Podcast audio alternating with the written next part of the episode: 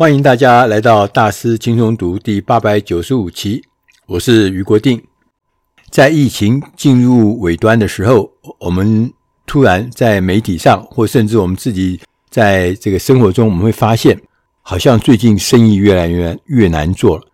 以前我们看到的像什么高科技的产业，都是蒸蒸日上，虽然疫情很严重，但是他们也仍然的顺利的出货。但是我们在今年的呃。过去的半年里面，我们听到的消息都改变了，就是越来越多的，不管是各行各业，他们在行销上面都遭遇巨大的挑战。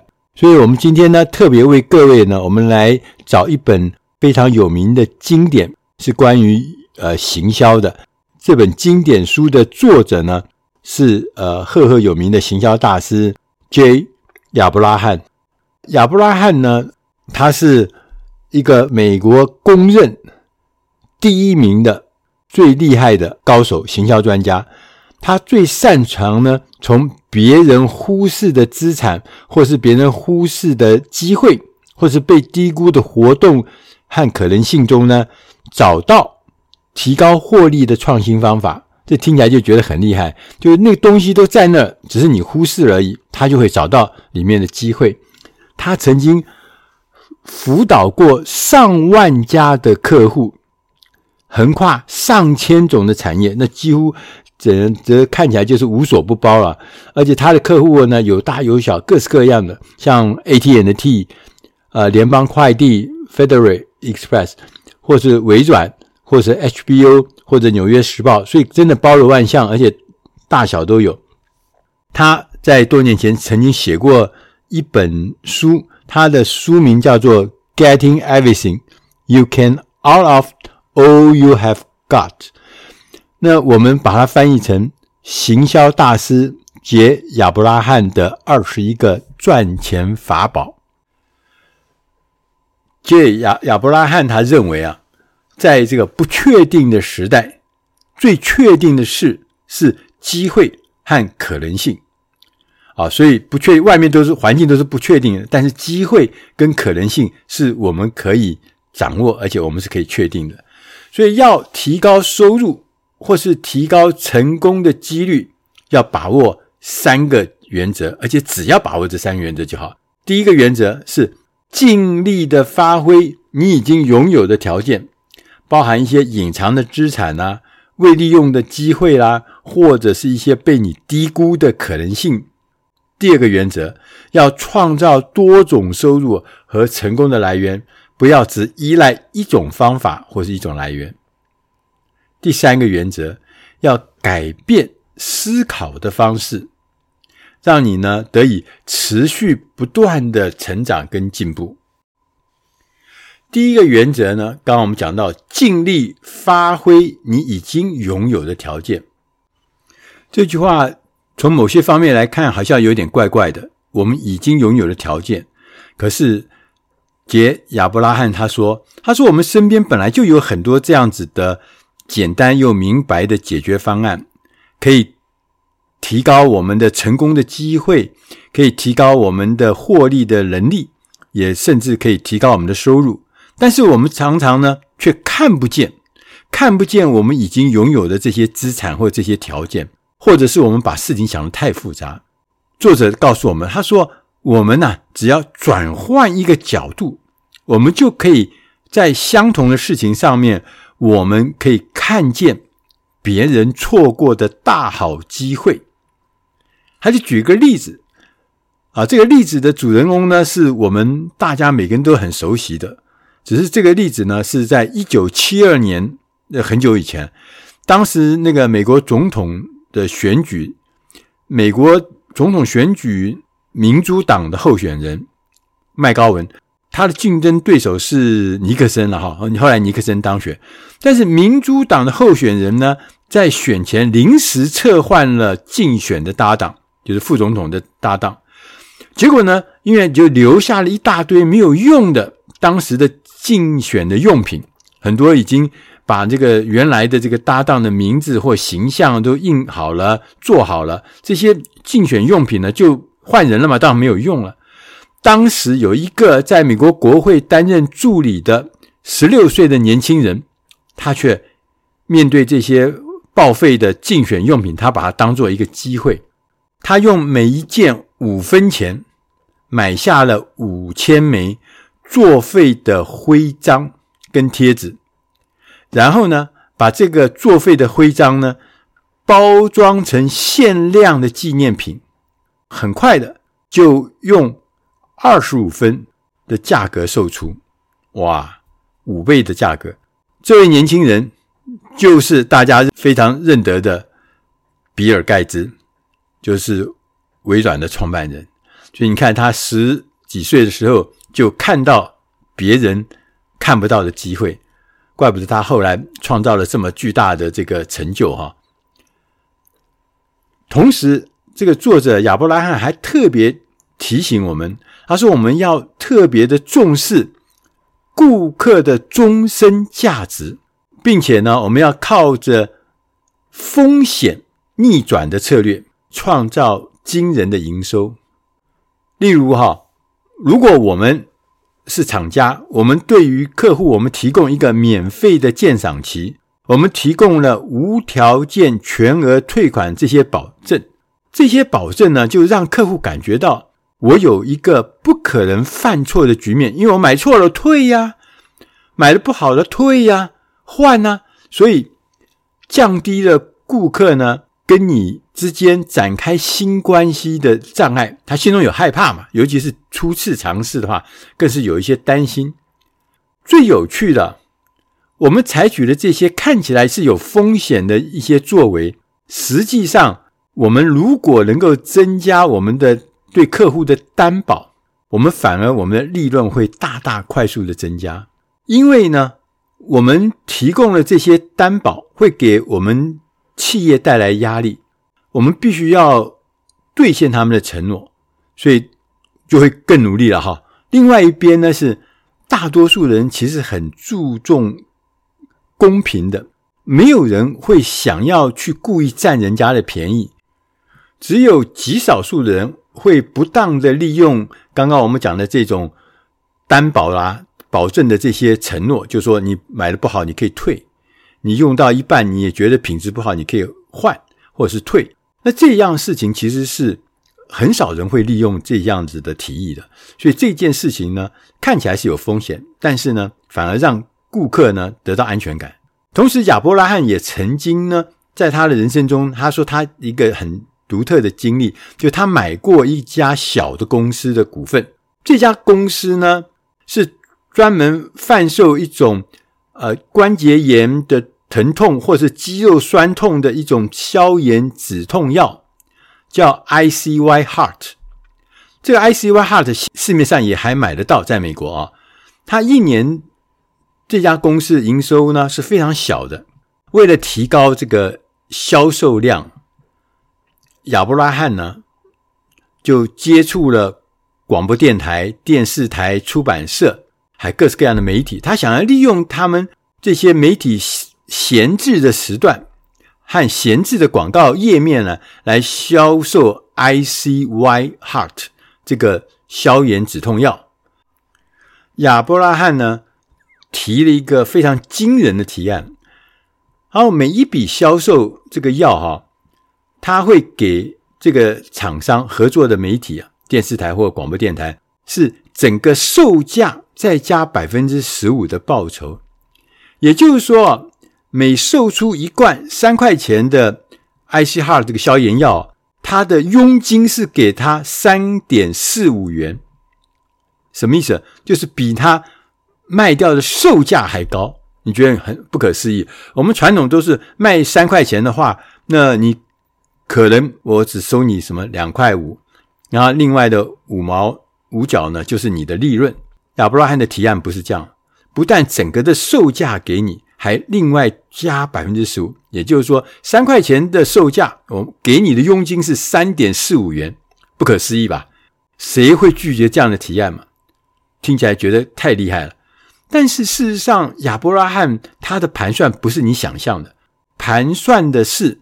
每一位新客户，他的终身价值，因为他发现他说喜欢使用这个产品的人，他会持续的，甚至到每个月都会下定都买东西。他在公司里面每一名回头客的身上，一年可以赚到四十块。所以，如果他花三点四五元就找到一个新客户，那他一年可以从他身上赚到的是四十块。所以，这家消炎止痛药的 IC Heart 公司呢，从原本一天只卖出五百到一百张订单，成长到五十万张订单，实在是太惊人。最后呢，亚伯拉罕呢，用一个非常高的价格，是六千万美金呢，将这个公司出售。所以在做行销的时候，顾客的终身价值是非常重要，而且要列入你的行销计划里面，不是只做当下这一笔生意。第二个原则呢，他也谈到，他说创造多种收入和成功的来源。作者呢告诉我们，他说任何的企业如果只靠一个单一的方法，他来获得新客户或新业务的话，到久了以后，未来呢必然会是一场灾难。即使你单打独斗也是如此。所以建立一个宾主，就是呃客人。跟主人、宾主互利联盟是一个很重要的事情。我们要尝试跟另外一家，甚至另外好几家公司建立双方互惠的关系。要运用这样子的合作，来增加我们的收入，增加我们成功的机会。在建立这个宾主互利联盟之前，首先我们要问自己：有谁？哪一家公司或哪一个人已经和我们的潜在顾客，就是有可能购买我们产品和服务的人，就是潜在客户，建立了强大的关系？谁？然后呢，要联系这些公司，就是他已经掌握了我们潜在客户，已经建立起强大关系的这些人、这些公司，我们要跟他提供一个零风险。不用费力，可以创造额外收入的合作行销案。所以你去呢，他会觉得你是带来新的机会，让他可以赚更多的钱，可以有更多的利益，而不只是说他你想要让人家觉得说你只是想要去用他的关系去掏他的这个资产，让人家会害怕。但是我们要注意的。你必须要了解，要建立这样子的联盟，通常是需要时间。它是一个历程，它是一个过程，它不是一次性的决定。说啊，有拿了一个什么样的生意给他做，他说哦，好好，我们就做。不是这样子，不是一次，而是长期，因为你会持续不断的跟他有各式各样的呃关系、销售、交易。所以我们在。跟对方合作，在对方下决定之前，我们必须要让对方充分的认识我们的产品跟我们的服务。各位听众朋友，也许你可以想想看，在你自己的工作职场上，有没有这样子的机会，能够跟你的厂商、其他的协力厂商建立起这样子的互利联盟，能够让大家双方都得利。然后大家都把这个业务呢能够做大做强。作者呢亚伯拉罕还提醒我们，他说要找到高品质的潜在顾客也是非常重要的。我们呢常常看到我们最浪费时间跟机会的这个所谓徒劳的事情之一呀、啊，就是我们没有去对目标顾客进行资格审查。我们常常。没有，或是不是去找呢？这个主要的潜在顾客，而我们花了很多的时间去找可能的人选。这个可能人选跟潜在顾客呢，它之间呢是有差别的。他们的最主要的区别在于品质。可能的人选是可能有能力购买你的产品或服务的人，但是潜在客户不一样，他是今天就有资格。而且需要你的产品或服务的人，所以可能的他只是有能力，但是他不一定是需要你的东西。潜在的顾客是需要你的产品或服务，而且当下就有购买的能力，当下就可以做出决定，这才是最重要的，也这是我们所做的一切的主要合格的目标顾客，就是潜在的顾客。当我们对于目前的顾客了解的越多，你就可以越来越清楚地发现，其实彼此之间是有共同的特征。当你发现这些相似之处呢，我们就可以思考接近更多的相同者的好方法，就是我们找到那个最大公因数啊。当我们知道什么是跟我们的潜在客户之间的最大公因数的时候，我们就更容易的去跟对方解释、说明、取得共识。换句话说呢，行销方案必须是聚焦的。具体的，而不是笼统的或是模糊的。第三是改变思考的方法。其实啊，大多数的企业呢，一直都有很多成长跟扩张的潜在机会，机会在那里，但是我们更需要洞察力，才能看到这些机会，如何把这些机会呢链接起来。同时，我们也需要。认识别人在类似的情况之下，他们成功使用的成熟策略，就是相同的状况下，他们是怎么成功的？他们的策略是什么？这些成熟的策略我们很需要。同时，我们也需要有能力充分利用这些策略来产生更大的收入和成功。我们前面是从企业角度出发。如果我们从个人的角度出发的话，你会发现我们自己每一个人呢，也都拥有我们自己不知道的资产。我们如果能够越早发现这些资产，是对我们是越好的。我们可以尝试问自己一些问题。第一个问题，你问自己：我们是否曾经停下脚步？来确认我们已经发展的专业知识，或者对个人的资产呢进行一些盘点。同时，你也可以问自己：我们在过去呢展现了哪些技能，曾经为企业创造了价值？你也可以问自己：有哪一些成就是别人想要复制的？进一步的，你也可以问自己。谁会非常渴望获得你拥有的专业知识跟经验？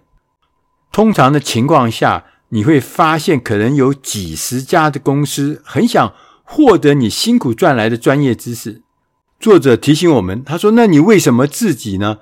不为这些企业或是这些人提供咨询的服务呢？说不定呢，这是一个自己做生意的机会，或是自己创业的机会。当一个人。”明白该做什么的时候，他也会准备无误的了解如何在工作之外获得他想要的一切。在最后呢，作者还特别特别的强调，他说：“我对于行销天才的定义可能跟你不一样。我认为啊，行销的天才是有能力。”总是以最小的努力获得最大成果的人，而不是一般人认为的是拥有最多创意的人。对我来说，一个行销天才是理性和谨慎兼顾的人，他能够让他的金钱、时间和努力产生最高和最佳的结果和回报的途径。以上的内容是出自《大师轻松读》第八百九十五期《行销大师杰亚伯拉罕的二十一个赚钱法宝》。如果你需要更详细的文字的说明，欢迎大家到《大师轻松读》的官网去搜寻八百九十五期，它上面会有详细的文字跟图表来告诉大家什么是二十一个赚钱的法宝。我是余国定，非常谢谢大家的收听。希望今天的内容能对你的工作或者是在职场上都能够提供有效的帮忙。谢谢大家的收听，我们下集再会。